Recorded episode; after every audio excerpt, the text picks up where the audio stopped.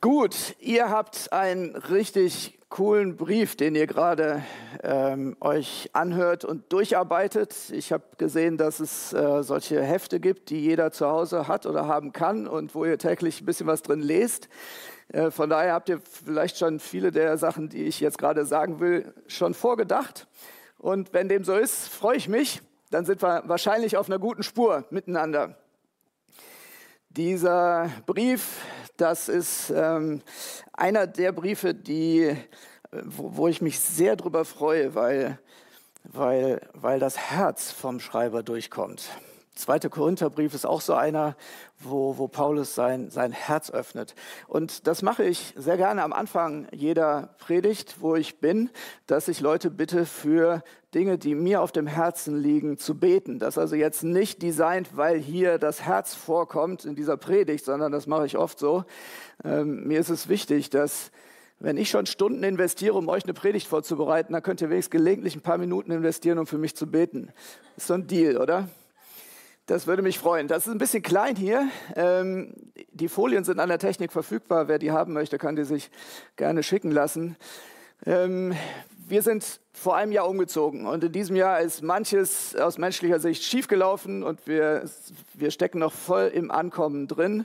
Wenn ihr betet, dass wir unsere kleine Gemeinde in Gießen, die wir jetzt, äh, wo wir zugehören, und auch unsere Nachbarn in der Spielstraße, in der wir wohnen, in einem Reihenhäuschen, dass wir sie kennenlernen und dass da Herzensverbindungen äh, entstehen. Das, das wird uns sehr freuen.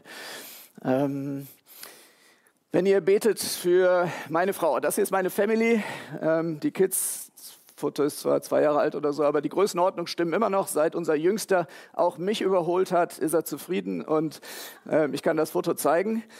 Ähm, wenn ihr betet für meine Frau Steffi, sie hat jetzt zum zweiten Mal Krebs und ist jetzt seit fünf Monaten wieder in der Chemo. Ähm, und ja, die Dinge laufen so gut, wie es eben sein kann. Der Tumor schrumpft, keine Metastasen. Wir freuen uns darauf, dass sie hoffentlich nächstes Jahr wieder gesund wird. Aber die Zeit bis dahin ist schon echt anstrengend für sie und ähm, freue mich, wenn ihr betet, dass Gott ihr auch auf die Länge, auch durch die OP und Bestrahlung, was noch kommt, ähm, hilft. Ja. Ähm, ich habe eine Menge Sachen, die zusammen mit meinem Teamkollegen, die wir, wo wir, wo wir drauf brennen, gerade Mitarbeitern in christlichen Gemeinden hier in Deutschland zu dienen und sie zu unterstützen. Eine Sache läuft nächstes Wochenende, das ist der Gesunde Gemeindenkongress.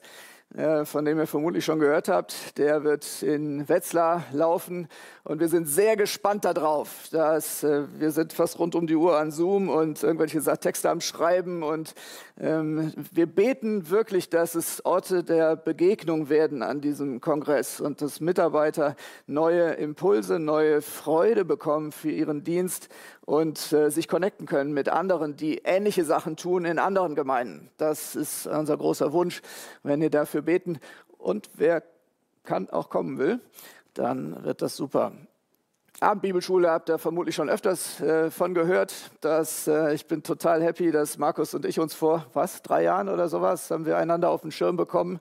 Und als ich merkte, dass hier in eurer Gemeinde und Region sowas ganz Ähnliches sich entwickelt, wie wir das als Überörtliche für ganz Deutschland vorhatten, da dachten wir, uh, vielleicht hat Gott da Sachen zusammengebracht. Und ich freue mich total, mit Markus sehr intensiv zusammenzuarbeiten und diese Abendbibelschule ähm, zu entwickeln und durchzuführen. Ein letztes. Wir haben mit 13 Leuten letztes Jahr ein Buch fertig gekriegt, haben zwei Jahre daran gearbeitet, weil der Himmel singt. Uns ist es wichtig, dass gute Musik, gute Lieder in christlichen Gemeinden gesungen werden, dass wir lernen, ähm, gute alte, gute neue Sachen, äh, alle möglichen Stile, was auch immer zu nutzen, was Gott uns gegeben hat, ähm, um ihn zu ehren und um einander aufzubauen, so wie das ähm, uns, uns empfohlen wird in der Schrift. Und äh, wir haben da über alle möglichen Fragen, die halt äh, Gemeinden typischerweise beschäftigen, dabei geschrieben. Wen das interessiert, schaut da mal rein. Ähm, es ist, also da hat ein Arzt mitgeschrieben und ähm, Historiker und Gemeindepraktiker. Also wir haben versucht, jeden Winkel auszuleuchten ähm, und hoffen, es ist nützlich. Und damit komme ich zu unserem Thema Greifer Glaube zeigt Gefühle. Und äh, die Männer, die mich jetzt gestern und vorgestern erlebt haben, die wissen das schon und ihr ahnt es schon ein bisschen. Das kommt mir sehr entgegen, weil ähm, ich zeige schon mal Gefühle. Und das, äh, da schäme ich mich auch nicht, wenn einem die Tränen in, äh, irgendwo stecken, weil es manchmal Sachen gibt im Leben, die sind einfach zum Heulen. Und es bringt nichts, einfach so zu tun, als wäre es anders. Und ich glaube tatsächlich, auch bevor ich diesen äh, Titel empfohlen bekam für diese Predigt, ähm, das ist so. Reifer Glaube zeigt Gefühle. Warum ich da sehr von überzeugt bin, ist, weil ich entdeckt habe, dass Gott Gefühle zeigt. Hatte letztes, vorletztes Jahr von der CJ den Auftrag, einen Artikel zu schreiben über ähm, Emotionen, Christen und Emotionen und habe dazu nochmal ganz neue Bibel ähm, durchgeschaut. Gott zeigt Emotionen. Wenn ihr diesen, dieses Bild euch anschaut, wie begeistert dieser Vater neben seiner kleinen Tochter, die gerade, vielleicht bückt sie sich, um ein Steinchen aufzuheben, vielleicht versucht sie aufzustehen. Der Vater ist absolut begeistert über diesen kleinen Fortschritt seiner Tochter, was für die Tochter ein großes Ding ist, aufstehen, vielleicht sogar stehen bleiben zu können.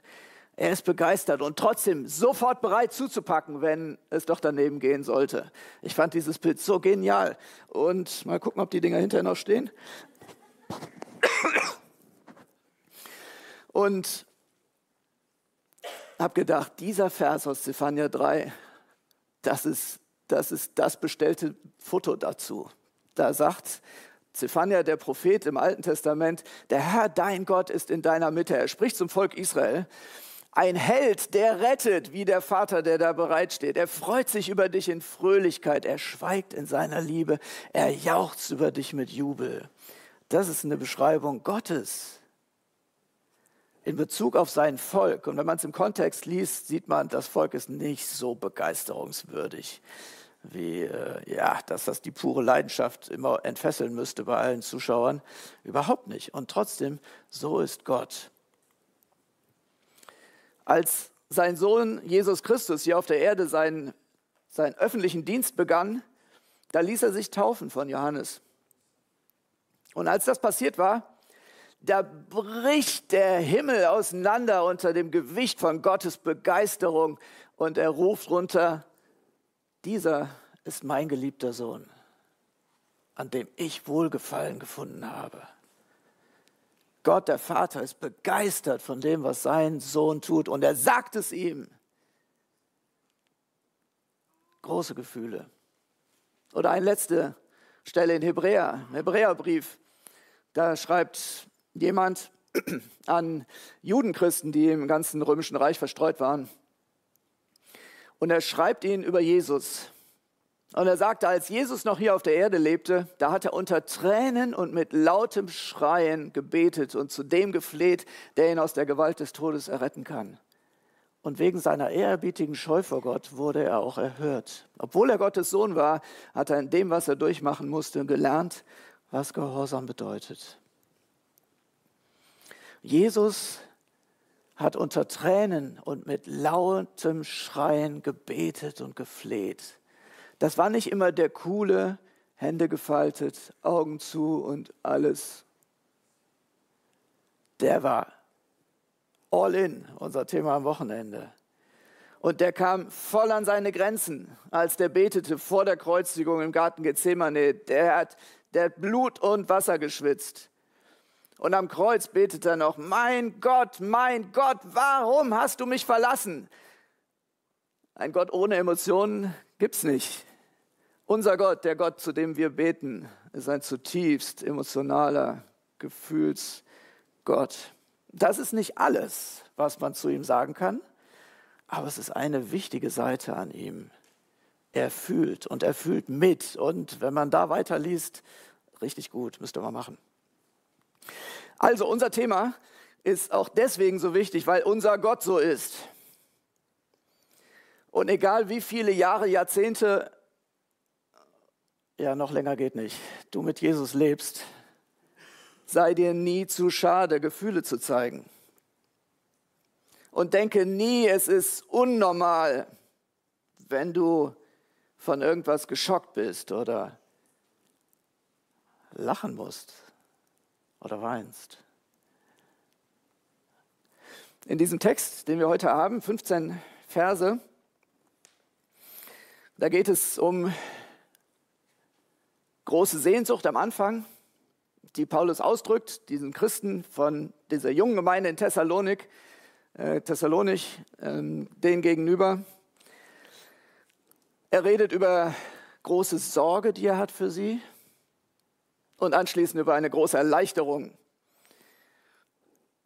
Und er endet mit dem, womit er angefangen hat, mit dem unbedingten Wunsch, sie zu besuchen, Zeit mit ihnen zu verbringen, eine große Entschlossenheit. Lass uns diese vier Abschnitte kurz anschauen. Ich lese aus der NEU. Nachdem wir von euch getrennt worden waren, liebe Geschwister, kamen wir uns richtig verwaist vor. Natürlich nur äußerlich und nicht in unserem Herzen. Wir sehnten uns danach, euch wiederzusehen und haben schon alles Mögliche dazu unternommen. Wir waren entschlossen, zu euch zu kommen. Ich, Paulus, habe es mehr als einmal versucht, aber der Satan hat uns daran gehindert. Wer ist denn unsere Hoffnung und unsere Freude?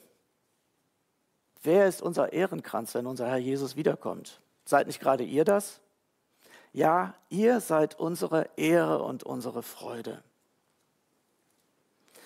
Das ist der erste Text, den, er, den wir hier haben, nachdem Paulus beschrieben hat, wie sich das entwickelt hat, diese Beziehung zu den Thessalonichern. Das war jetzt ein paar Monate her, als er zunächst in Philippi im Knast gelandet ist, weil er das Evangelium verkündet hat dann weitergereist ist, eben nach Thessalonich.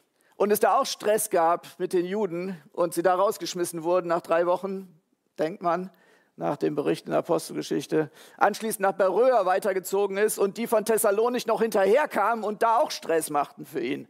Also er wusste, die Christen, die, die in Thessalonich ganz jung im Glauben waren, die hatten ein echtes Problem. Deren Feinde waren voll motiviert, nicht nur in der Stadt Ärger zu machen, sondern ihnen auch noch nachzurennen und am nächsten Ort Aufstand zu planen. Das waren richtige Hardcore-Feinde. Und er beschreibt, wie, wie sie damit umgegangen sind und dass sie sehr tapfer und sehr überzeugt zu dem gestanden haben, was sie gefunden haben.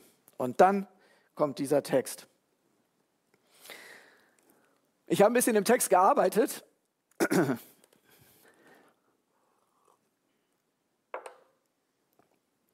das ist was, was ich herzlich empfehle. Eure Bibeln, arbeitet ruhig drin.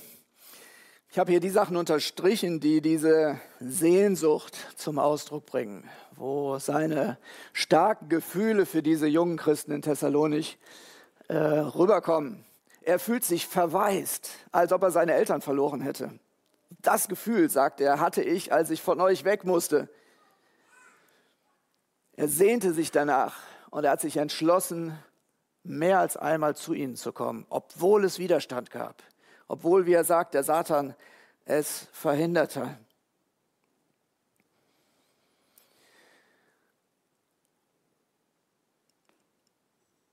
Und dann beschreibt er, warum ihm diese zumindest ein Aspekt, warum ihm diese Beziehung so, so wertvoll ist oder vielmehr wie wertvoll sie ihm ist. Er sagt, wenn der Herr Jesus mal wiederkommt, um seine Leute, seine Familie, seine Braut, seinen Leib, gibt es verschiedene Bilder, seine Leute in den Himmel zu holen, dann werde ich total happy sein, wenn ihr mit mir in Verbindung gebracht werdet. Wenn Leute sagen, wow, das sind, das sind Leute, die durch dich zum Glauben gekommen sind, die von dir die ersten Schritte im Glauben gelernt haben. Wow, super.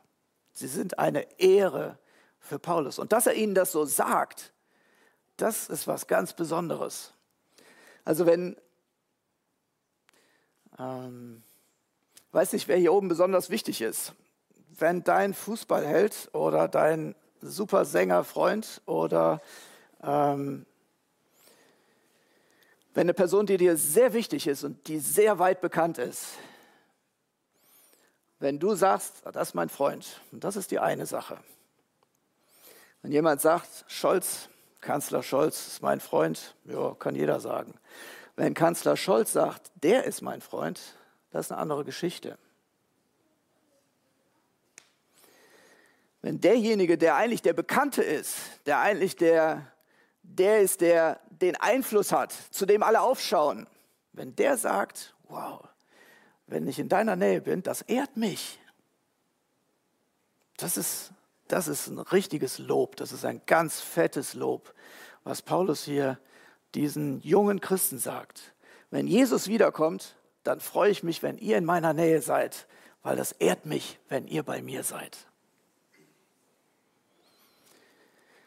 Paulus, und das tut er in ganz vielen Briefen, er verteilt Lob und Anerkennung und Wertschätzung. Und das wäre eine Sache, über die du mal nachdenken könntest. Wie freigebig bist du damit? Wie gerne gibst du Lob weiter? Wie gerne sagst du jemandem, dass es dich freut, wenn er, wenn er bei dir ist?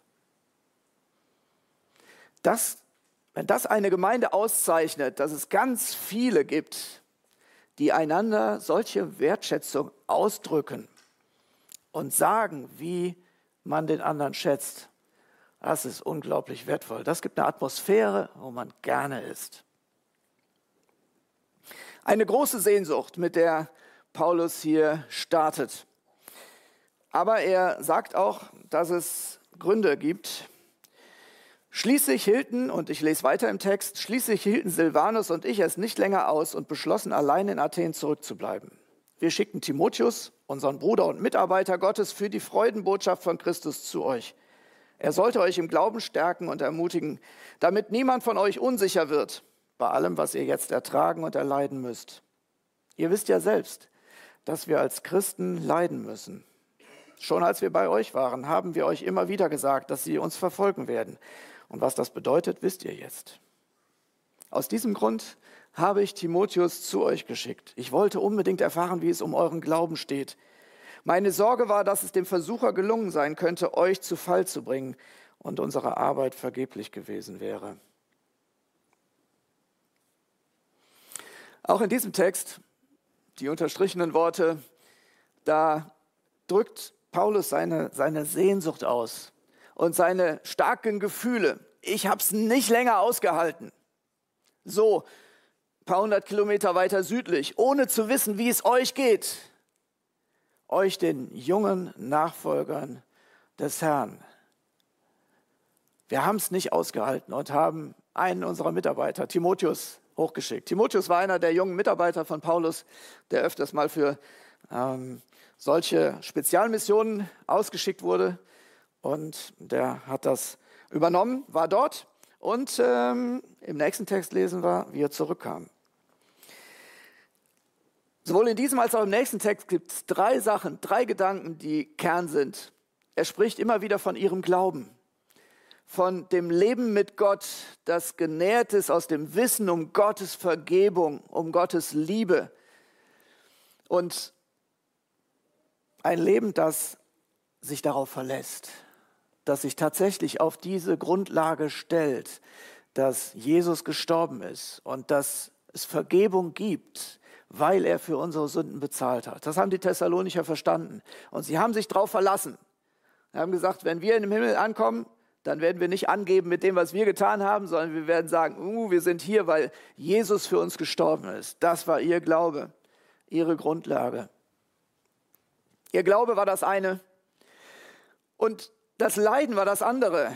Die Bedrängnisse, wie es in manchen anderen Übersetzungen heißt, das, das was, was einem die Luft abschnüren will, das, was einem das Leben wirklich schwer macht, was Leid ver, ver, ähm, verursacht, das war bei ihnen Alltag. Und er sagt, ich habe Angst um euch gehabt, dass euch dieser Druck dazu bringt, euren Glauben zu verlassen und wieder zurückzugehen zu dem, was ihr früher gelebt habt. Aber das Dritte ist, das Stärken und Ermutigen. Wir haben euch Timotheus geschickt, um euch zu stärken und zu ermutigen, um euch zu helfen, durch diese schwierige Zeit durchzukommen mit eurem jungen Glauben. Wenn ein älterer einem Jüngeren zur Seite steht, so wie sie das damals gemacht haben.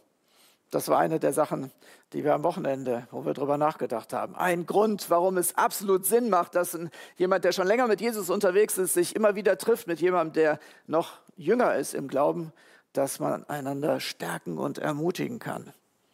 Enge Gemeinschaft ist dafür da. Und es ist hier, dass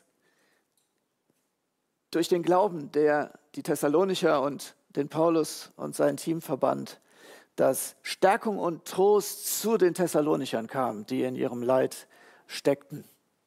Behaltet das im Kopf und wir schauen uns direkt den nächsten Text an. Große Sorge folgt von großer Erleichterung. Doch jetzt ist Timotheus mit guten Nachrichten von eurem Glauben und eurer Liebe zu uns zurückgekommen. Er hat uns erzählt, dass ihr uns in guter Erinnerung habt und euch ebenso wie wir nach einem Wiedersehen sehnt. Wie gut, wenn das beide Seiten so sehen. Dass ihr euren Glauben bewahrt habt, liebe Geschwister, das hat uns in unserer eigenen Not und Bedrängnis getröstet. Ja, wir leben richtig auf, wenn wir wissen, dass ihr treu zum Herrn steht. Hier sind wieder die gleichen Stichworte drin der Glaube der Thessalonicher und die Bedrängnis diesmal auf Seiten von Paulus und seinem Team. Dieses Nichtwissen, was aus den jungen Christen wird, hat sie echt Sorge gemacht. Hat, er hat Nächte nicht geschlafen, er hat viel gebetet. Das hat er bereits in den Kapiteln vorher erklärt. Das hat ihm, es, es ging ihm nicht gut bei dem Nichtwissen darum, wie es seinen jungen Geschwistern in Thessalonik geht. Es gab Not und Bedrängnis bei Paulus auf seiner Seite. Und diesmal ist es umgekehrt. Diesmal ist der Glaube der Thessalonicher, der durch ihr Leid, dadurch, dass sie durchgehalten haben, Stärkung und Trost bei Paulus und seinem Team verursacht. Seht ihr diese, diese Wechselwirkung? Einmal ist es dass das, was Paulus und sein Team, weil sie am Glauben festhalten, in ihrem Leben in Thessalonich ausrichten können und helfen können zur Stärkung. Und das andere Mal ist es der Glaube, der durch die Thessalonicher und ihr Durchhalten im Leben von Paulus zur Stärkung und zum Trost wirkt. Es ist eine wechselseitige Beziehung. Und das ist so, so gut, dass egal wie jung im Glauben jemand ist, er kann eine ganz große Stütze und Ermutigung für Leute sein, die schon länger unterwegs sind. Auch manchmal mit den Dingen, die uns persönlich schwerfallen. Ich erinnere mich daran, dass wir gerade ein paar Monate im Kongo waren. Wir waren 28 oder 26, meine Frau und ich hatten ein Baby und ähm, ja, drei Monate alt oder so. Wir waren 600 Kilometer im Busch es gab einen europäischen Arzt in der Nähe und ansonsten die Hand Gottes unter uns, der wir vertrauen mussten mit unserem Baby. Er kam in der Regenzeit auch nicht raus, außer der Missionsflieger kam vorbei. Manchmal sind wir echt im Selbstmitleid versunken oder es drohte zumindest so. Affenhitze, feucht bis zum Anschlag, äh, in einem riesigen Haus, wo etwa drei Millionen Ameisen in den Wänden lebten und aus allen Ritzen rauskamen. Wir hatten keinen Kühlschrank. Kühlschrank war noch nicht angekommen. Wir hatten eine Kühlbox mit ein paar Eisakkus aus dem Kühlschrank des Arztes und das war, und es ging uns manchmal oh, ätzend. Und dann kam eines Mittwochs wieder der Missionsflieger vorbei und brachte Post mit. Und das war super. Und ja, Mittwochs war immer alles, alles wurde liegen gelassen, da wurde Post gelesen. Und dann äh, kam da ein Brief von einer Schwester aus Heidelberg, einer der sendenden Gemeinden. Und die, die hat eine Zeile nach der anderen beschrieben, wie schlecht es ihr geht.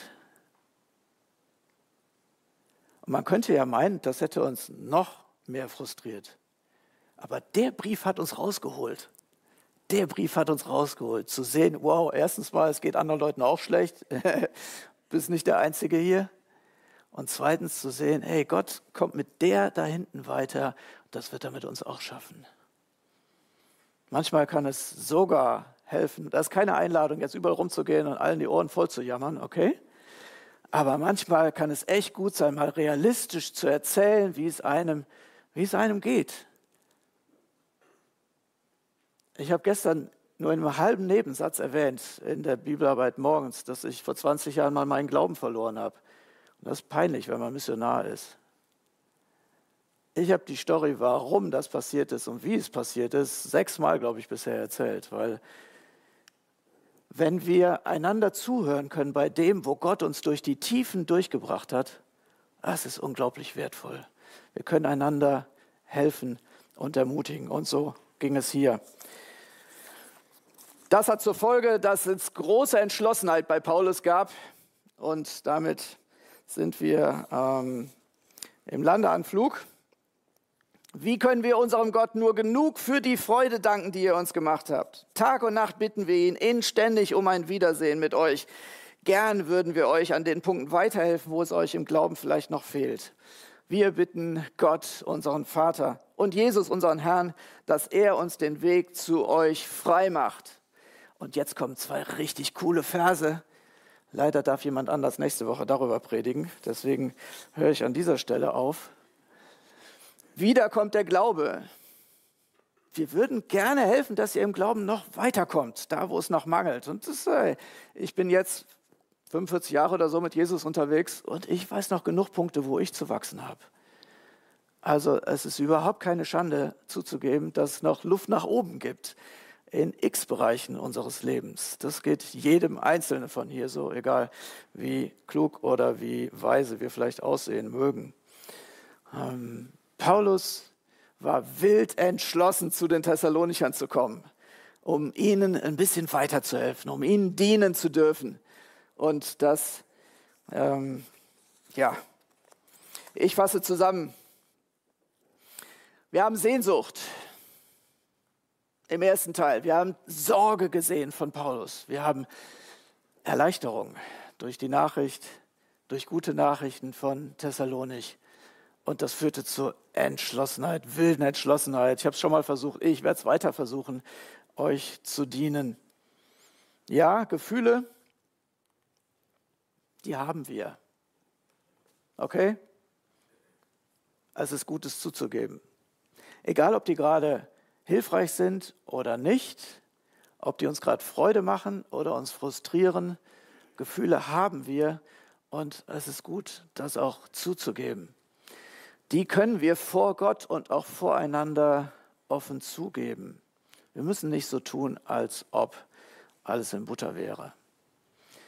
Gefühle motivieren uns. Das merkt man bei Paulus hier. Es hat ihn nicht dazu gebracht, deprimiert sich in sein Schneckenhaus zu verkriechen, ähm, sondern er war voll motiviert. Und das, hat, das haben Gefühle bei ihm ausge, ausgeübt. Ich möchte einen kleinen wie heißt das heute, Disclaimer einfügen. Ähm, Achtung, kein Bibeltext sagt alles, was es zu einem bestimmten Thema zu sagen gibt. Okay? Das ist auch in diesem Fall wichtig. Gefühle dürfen kein Alleinentscheider werden. Ähm, wenn Gefühle bei uns die Macht bekommen, alles zu entscheiden, werden sie uns kaputt machen. Aber Gefühle können Motivatoren sein. Sie können uns zu ähm, Handlungen bringen, die wir sonst gar nicht äh, in Erwägung gezogen hatten. Und eine zweite Sache. Wir reden heute sehr oft von Authentizität. Und manche, gerade auf den sozialen Medien, aber auch im normalen Leben, äh, meinen, das ultimativ Beste wäre, alles offen rauszuhauen, was man gerade denkt, und fühlt und über einen anderen im, im Sinn hat. Ich glaube nicht, dass das die ultimative ähm, Variante ist, der wir folgen sollen. Offenheit ist keine Frucht des Heiligen Geistes. In Galater 5, da wird mal beschrieben, wie ein, wie ein Charakter, der von Gottes Geist geprägt ist, aussieht. Und da geht es um Liebe, um Freude, um Friede, um Langmut, Freundlichkeit, wow, wofür muss man ermutigt werden, freundlich zu sein, wenn es nicht die Alternative viel einfacher gäbe, unfreundlich zu sein? Weiß nicht, wie es euch geht. Ähm, das mit der Freundlichkeit ist oft eine Anstrengung. Ähm, das andere könnte man so ganz von alleine. Und äh, Treue oder Güte oder Sanftmut, hey, wofür brauchst du Sanftmut, wenn es keine Anlässe gibt, auszurasten? dann brauchst du Sanftmut. Also es ist nicht die ultimative christliche Variante, alle Gefühle immer voll rauszuhauen und auszuleben. Nein, das ist es nicht. Gott ähm, will uns helfen, mit seinem Geist in einer Weise zu leben, dass es anderen hilft. Aber die gute Nachricht von heute ist, die Alternative ist nicht, alle Gefühle abzuschalten und einzusperren und nie irgendwie darüber nachzudenken oder darüber zu reden. Paulus macht uns vor und Gott macht uns vor, das hatte ich euch am Anfang gezeigt, dass Gefühle gute Freunde sein können und wirklich dazu beitragen können, dass Wertschätzung ausgedrückt wird, dass ich motiviert werde auf dem Weg zum anderen hin. Und das ist meine Frage für dich und für euch und für mich, für heute, für diese Woche. Zu wem, zu wem bringen dich deine Gefühle? Paulus, durch seine Gefühle zu den Thessalonichern, wollte unbedingt zu ihnen hin, um mitzuhelfen, dass ihr Glaube noch stabiler wird und dass sie noch überzeugter mit Gott leben und dass sie es überleben, wenn ständig Kritik kommt und wenn sie angefeindet werden und verfolgt werden. Er wollte, dass sie stabil mit Gott leben können. Und dazu wollte er beitragen. Seine Gefühle haben ihn dazu, dazu getrieben. Meine Frage, überleg, wer in deinem Leben